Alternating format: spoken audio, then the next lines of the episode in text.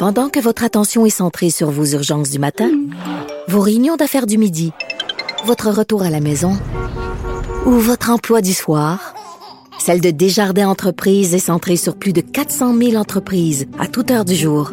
Grâce à notre connaissance des secteurs d'activité et à notre accompagnement spécialisé, nous aidons les entrepreneurs à relever chaque défi pour qu'ils puissent rester centrés sur ce qui compte, le développement de leur entreprise. Oublions jamais de placer les choses en perspective. Ça aurait dû être une grande célébration. C'est quand même gros ce qu'on évoque là. Très significatif pour bien comprendre tout ce qui s'est passé. Un professeur, pas comme les autres. Lutte la liberté tremblement de terre aux États-Unis, je pense que le mot n'est pas trop fort. Selon le site euh, euh, Politico, la Cour suprême s'apprêterait à renverser la fameuse décision Roe versus Wade concernant l'avortement. Euh, Luc, est-ce que le mot est trop fort, tremblement de terre, électrochoc? Non, puis en pleine année électorale, je pense que c'est l'expression en anglais, on dit un game changer. Hein? C'est quelque chose qui pourrait changer la donne. Euh, je ne sais pas si c'est assez pour euh, aider les démocrates qui, qui, peinent, autant Joe Biden que la Chambre des représentants et le Sénat. Euh, mais écoute, c'est quand, quand, on parle de, de moments historiques, on, doit toujours choisir les, les, qualificatifs et faire attention. J'essaie toujours d'être prudent. mais si cette nouvelle-là, qui est une fuite, est avérée, si on arrive à valider l'information, parce que ce que Politico a obtenu, Politico, c'est un site qui est fiable. Donc, euh, mais si cette information-là est, avérée, écoute, c'est majeur. Moi, j'entrevoyais euh, une décision de la Cour suprême qui viendrait soutenir euh, ce qu'on appelle les heartbeat laws, hein, ces, ces lois qui interdisent l'avortement après six semaines. Mais je me disais, ils vont faire l'économie de la question de fond, c'est-à-dire théoriquement, on va garder l'accès à l'avortement, mais on va appuyer ceux qui le restreignent. Euh, ben, tous ceux qui ont voté pour Donald Trump et tous ceux qui sont conservateurs aux États-Unis, ben, ils en ont pour leur argent. Ce tribunal-là, selon Samuel Alito, qui est un des six juges euh, plus conservateurs, ben, on, on, est prêt à aborder la question de fond et on a même une grande partie de l'argumentaire du juge Alito dans ce que Politico a laissé filtrer hier soir, ce matin. Est-ce que tu as pu lire euh, justement le texte de Politico? C'est quoi ses arguments au juge? Ben écoute, lui dit, euh, puis il faut voir encore là, on est, euh, on peut être pour ou contre. et ma réaction à moi, bien sûr, c'est de dire maintenant ce, ce, choix-là pour les femmes américaines. Au-delà de ça, mon opinion personnelle, on s'en fout un peu. Mmh. Euh, quel est quel est l'argumentaire? Donc, on a des plus progressistes dans l'interprétation du texte, on a bien sûr des conservateurs lui dit cette décision-là de 1973, ainsi que celle de 1992, qui venait comme confirmer ça, ce qu'on appelle la cause Casey, il dit, j'ai toujours trouvé que l'argumentaire était un peu bancal. Et euh, ce qu'il dit, c'est euh, on a toujours misé sur le 14e amendement quand est venu le temps de défendre ces causes-là. Puis on a dit il faut pas. Le 14e amendement, pour pas trop mélanger ou aller trop vite pour nos auditeurs. Euh, le 14e amendement est voté pour qu'on ne contraigne pas l'exercice des droits des Noirs après la guerre de sécession.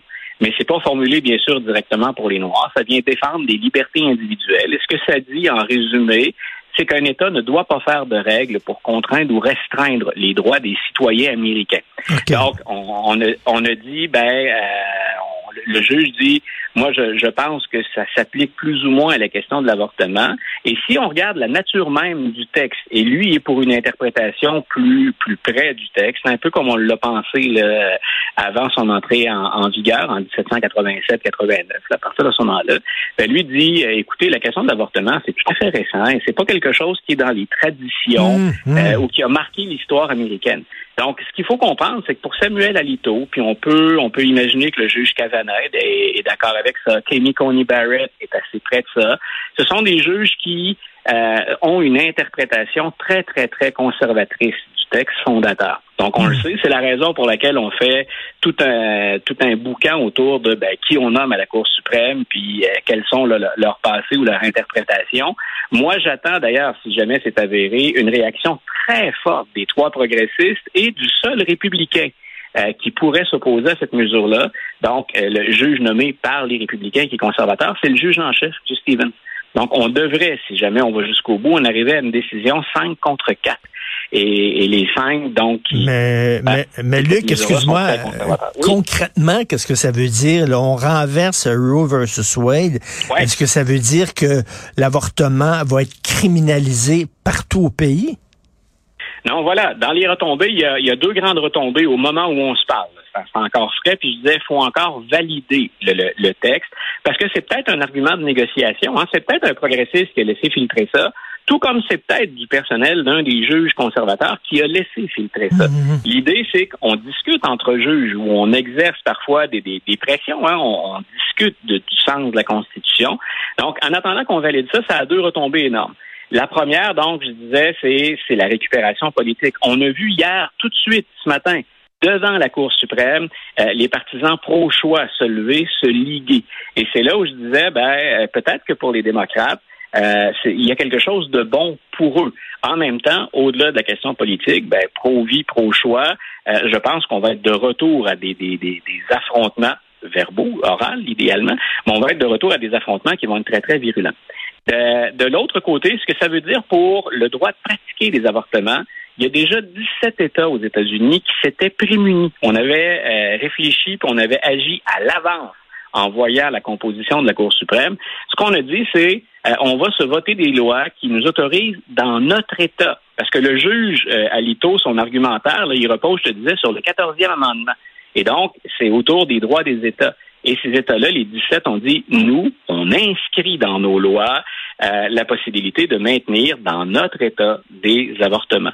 Donc, ça ne veut pas dire qu'il n'y a plus d'avortements. D'abord, la décision ne devrait être rendue que dans quelques mois, mais quand elle sera rendue, si elle est avérée, donc, ça ne veut pas dire qu'on arrête les avortements aux États-Unis. Ça veut dire que ça, il y a des bonnes chances que ça arrête dans plusieurs États. Hmm. Puis encore une fois, ce qui est plus difficile, c'est que pour quelqu'un qui est à l'aise financièrement, pour quelqu'un qui en a les moyens et la possibilité, on pourra se déplacer aux États-Unis pour obtenir un avortement. Mais ça devient encore de plus en plus compliqué. Dans certains États, donc, on ne les pratiquera plus. Puis on sait ce que ça donne habituellement. Soit on essaie de trouver l'argent nécessaire pour aller euh, avoir un avortement ailleurs, soit encore, ben, on s'en remet à des pratiques qui sont plus que douteuses. On a l'impression de revenir fin 19e, début 20e siècle, à l'époque où on interrompait les grossesses de toutes sortes de manières, des manières qui sont dangereuses pour la santé et pour le corps. Ben oui, ben oui. Écoute, ça ça, ça pas de sens. Est-ce que est-ce que moi j'ai lu, ben, tu, tu connais beaucoup mieux que moi le fonctionnement du système politique américain qui peut être extrêmement compliqué. Est-ce que est-ce que le Congrès peut, euh, euh, je sais pas, euh, mettre un, genre de garde-fou Est-ce que euh, va déclarer la Cour suprême? Ça, ne serait pas impossible. Le gros problème, puis c'est un des sujets qu'on a abordé tous les deux à de nombreuses reprises, Joe Biden arrive n'arrive pas à passer euh, grand-chose depuis qu'il est en poste.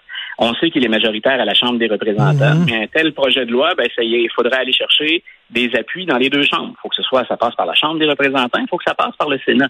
Euh, Joe Manchin, le fameux Joe Manchin, qui, qui, est démocrate, mais qui très souvent est plus conservateur, puis même se range parfois à la vie des républicains, il s'est déjà opposé à des mesures moindres, mais qui protégeaient le droit à l'avortement. Donc, on peut penser que hmm. comme on est à égalité au Sénat, on n'arriverait pas à passer cela non plus. Donc, il y a la pratique. En théorie, c'est possible. On aurait tout un bras de fer, mais au plan constitutionnel, on se rappelle que c'est quand même la Cour suprême dans la séparation des pouvoirs qui a le gros bout du bâton. Mais ce bras de fer-là, on est en train même d'enlever la possibilité aux démocrates de le faire parce qu'on ne pense pas qu'ils pourraient obtenir une majorité sur la question à la Cour suprême. Euh, pardon, au Sénat. En tout cas, toute une nouvelle vraiment euh, hier. Euh, Luc, euh, justement, parlant de Biden, c'est très intéressant ce que tu écris parce que tu dans tu demandes à tout le monde, les gens vont dire ben oui, les jeunes sont très pro-démocrates, les jeunes sont très à gauche. Tu dis non, non, non, non. Il est en train de perdre les jeunes. Voilà, écoute, des, des, sondages qui se multiplient récemment. Il faut savoir aussi que ça arrive quand on est dans les deux premières années d'un mandat. Mais je pense que c'est plus inquiétant que euh, le respect d'une certaine tendance. Le, président, c'est difficile de livrer, on, on l'a déjà dit, c'est un gros paquebot, les États-Unis. C'est très difficile de le faire tourner rapidement, de bouger les choses très rapidement. Euh, quand on regarde les sondages chez les jeunes, euh, le, le risque pour Joe Biden, un jeune qui serait très progressiste, et ils sont très nombreux, on l'a vu avec Bernie Sanders d'ailleurs, on, a failli faire la différence puis empêcher Hillary Clinton d'être la candidate en 2016. Le danger avec les jeunes, c'est pas qu'ils vont trouver quelque chose ou une solution du côté républicain, où la plateforme est encore bien plus conservatrice, plus que jamais d'ailleurs ces, jours-ci, du moins dans les, les, trois dernières décennies. Donc, on craint pas que les jeunes se déplacent du côté républicain. Ce qu'on craint, et c'est déjà arrivé, Barack Obama avait fait fort là-dessus. Ça avait été un des gains qu'il avait fait dans la campagne 2008, c'est que les jeunes restent chez eux. Donc, ils Mmh. sont souvent Mmh. difficiles à mobiliser. Il faut, faut aller les, les chercher, puis il faut leur redonner aussi quelque chose quand ils nous soutiennent. Et la raison pour laquelle ils quittent ou ils s'éloignent actuellement de Joe Biden, c'est que M. Biden, on l'a on l'a mentionné euh, en parlant de l'avortement, mais M. Biden n'arrive pas à livrer la marchandise pour tout le monde, encore moins pour les progressistes. Donc, il est à composer là, au, au centre. C'est souvent là que gouverne un, un- un président. là, quand il a un peu de chance, il tasse un peu sur la gauche, il tasse un peu sur la droite, mais il peut pas être très progressiste. Et entre autres, les jeunes lui reprochent et lui en veulent pour la question des, des dettes euh, encourues pour les études. Donc, on- c'est- différent de chez nous. Ça coûte une véritable fortune mener des études à terme. Ça ouvre ensuite Ben beaucoup, oui. beaucoup de portes, euh, mais le, le- le système n'est pas comparable au nôtre et on sort très souvent lourdement endetté. Donc, donc Euh, on ne dit pas que ces jeunes-là là, vont, vont faire le saut puis voter Trump. C'est rien qu'ils vont rester chez eux. Voilà.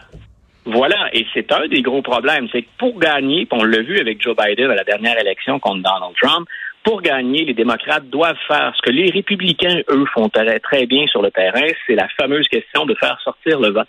Et, et on peine. Parce que les très progressistes, et bien souvent notre clientèle jeune, elle est très progressiste, euh, ben, les progressistes qui pensent pas gagner, ils, ils boudent. Et à l'occasion, ils restent chez eux. Mme Clinton doit encore avoir le souvenir de ça. Elle a perdu trois États que Joe Biden a récupérés, mais elle les avait perdus, entre autres, parce qu'on a, à mon avis, négligé de faire sortir le vote. On n'a pas été sur le terrain, on n'avait pas un nombre de travailleurs suffisant, puis on a commencé trop tard à faire sortir le vote.